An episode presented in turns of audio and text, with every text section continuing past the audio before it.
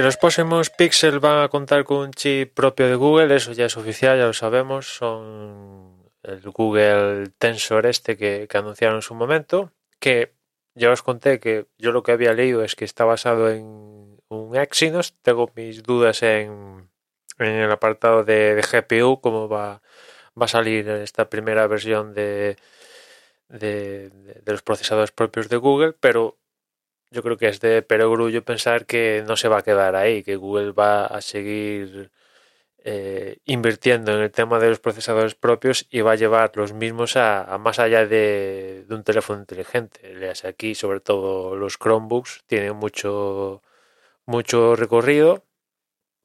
No sé en cuanto a tablets, pues eso ya. Es que hay como hay un en el apartado Google y tal. En Apple está un poquito claro, ¿no? Aunque tenemos ahí la mezcolanza ahí con iPad, Mac, tal, que el iPad podía hacer más y tal, pero en fin. Pero al menos por la parte de Apple está claro. Somos nosotros los usuarios que queremos que pase algo, ¿no? Pero en cuanto al apartado Google, hay una mezcolanza ahí de tablets con Android que se quedan a medio camino. Después hay Chromebooks son tablet y, corren aplicaciones Android. Bueno, lo cierto es que, bueno, pues que parece, ya digo, ese perogrullo que, que Google avance en los procesadores y que estos lleguen a lleguen a este tipo de equipos, ¿no? Sería una manera de controlar actualizaciones, eh, rendimiento, tener un rendimiento base fijo que ahora vete a saber, joder, porque hay Chromebooks buenos, menos buenos y entre comillas malos, ¿no? Evidentemente los malos son los más baratos y, y los buenos pues no sé qué precios estaríamos rondando, ¿no? Evidentemente no el Chromebook este que los últimos que ya hace años que sacó Google que eran más de mil y tal, que tenían Intel incluso y tal, pero o sea, un, Chromebook potente que, pueda estar 500, 600, no sé. Ya habría que ver configuraciones y tal.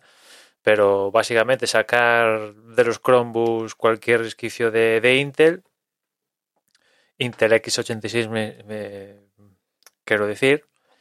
Porque seguro que Intel no le va a quedar más remedio que estar o fabricando ARM o sacar chips ARM. Yo creo, ¿no? Y, y eso, tener tener poder ahí, ¿no? Controlar más, más aspectos del equipo en sí. Y, y, mi duda también es, eh, porque esto de momento es Google para sí mismo, ¿no? Los Pixels son de Google, pero esto de los Chromebooks, si es así, van a, Google va a ofertar estos procesadores que aún no sabemos, porque aún no hay nada en el mercado, ¿no? Eh, sabemos que los píxeles, esto sí va, a ser así, pero hasta que no salga al mercado, se hagan pruebas, qué, rendimiento dan, qué consumo tiene, la gente lo pruebe en el día a día y tal, no sabemos. En teoría debería ir bien, ¿no? Pero, pero tú a saber.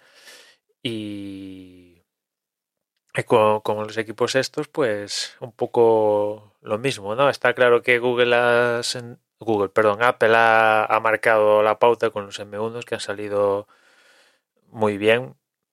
Mm, mejor de lo esperado quizás, habría que señalar y evidentemente pues eh, eso no sé si, si ha obligado a que el resto si sigue la misma la misma estrategia que Apple pues como expectativas te esperas un poco igual ¿no? que quizás no llega al pico de rendimiento que llegan los M1, pero algo similar. Y lo mismo para, para, para los de Google. Pero lo que iba es si, si Google en algún momento dado va a ofertar estos chips, sea cual sea su configuración, etcétera, etcétera, potencia y demás, a fabricantes o se los, se los va a quedar para ellos y solo va a ofertar, solo se los va a poner a sus propios equipos. Se los va a ofertar a Acer, a Dell o al que quiera montarse algo con Chrome OS o Android en su versión tablet o, Xiaomi o lo que sea, ¿no? Es una de mis, mis dudas. Porque bueno, si, si decido ofertárselo a, al resto, a la competencia, entre comillas, Esto es un poco como Microsoft, ¿no? Tiene los Surface, pero a su vez tiene que balancear ahí un poco cómo competir con los que te dan de comer metiendo Windows en tus equipos, Office y todo esto, ¿no? Es un difícil balanceo a veces, ¿no? Que es tener muy buenos productos, aquí hablando de Microsoft, Surface y tal, que sean super mega guays, pero a su vez no puedes salirte del tiesto porque quien te da, o entre comillas, de comer mucho es de, bueno, todo el resto de fabricantes que hacen PCs y que en esos PCs meten Windows. Y si les sacas un producto que les que, los fastidias, pues dicen, pues sabes qué, pues mm, no lo van a hacer, ¿no? Porque Windows está muy implementado, pero si tuviéramos que las balanzas de sistemas operativos estuvieran más equilibradas, pues igual o que Apple ofertara macOS o lo que sea, o no, y tenemos Linux, ¿no? Que siempre pueden montar Linux. Dicen, pasamos de Windows, igual hubiera un, fiasco, ¿no? Y con, con, Android igual, ¿no? Si Google ahora de repente estos pixels son la leche, le dan sopa con ondas a los Samsung de turno, etcétera, etcétera. Y estos Chromebooks, imagínate que Google saca un Chromebook y es, vamos, el no va más. Claro, el resto de fabricantes va a decir, bueno, ¿y a nosotros qué nos dejas? O sea,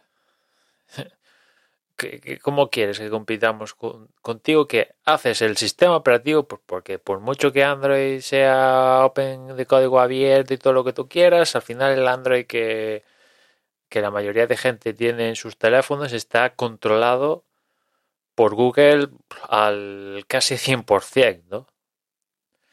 Con lo cual, pues, el que marca el camino es Google, ¿no?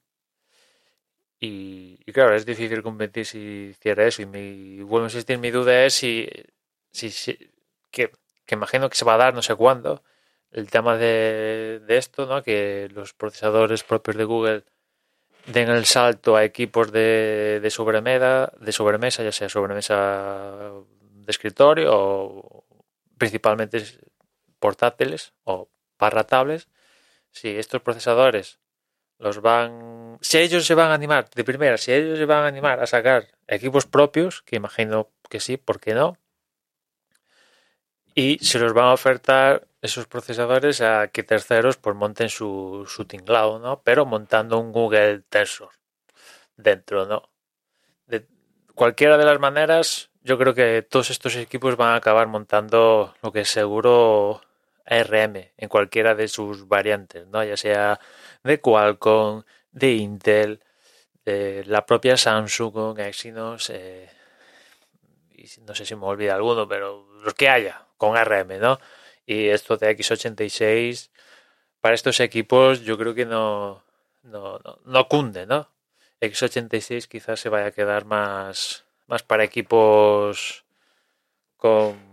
Eso, es que en estos equipos el tema de la energía es fundamental, ¿no? Que yo sepa, X86 en este sentido, para estos equipos portátiles y tal, que hacen uso de la batería, es que no, no hay...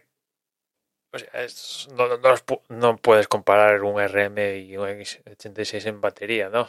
Si quieres un, un X86 se aproxima un poco en, en temas energéticos son un RM le tienes que reducir tanto la potencia que no te compensa para nada, ¿no? Pero para nada. En fin, el tiempo, el, tiempo, perdón, hablará al respecto. Nada más por hoy, ya nos escuchamos mañana. Un saludo.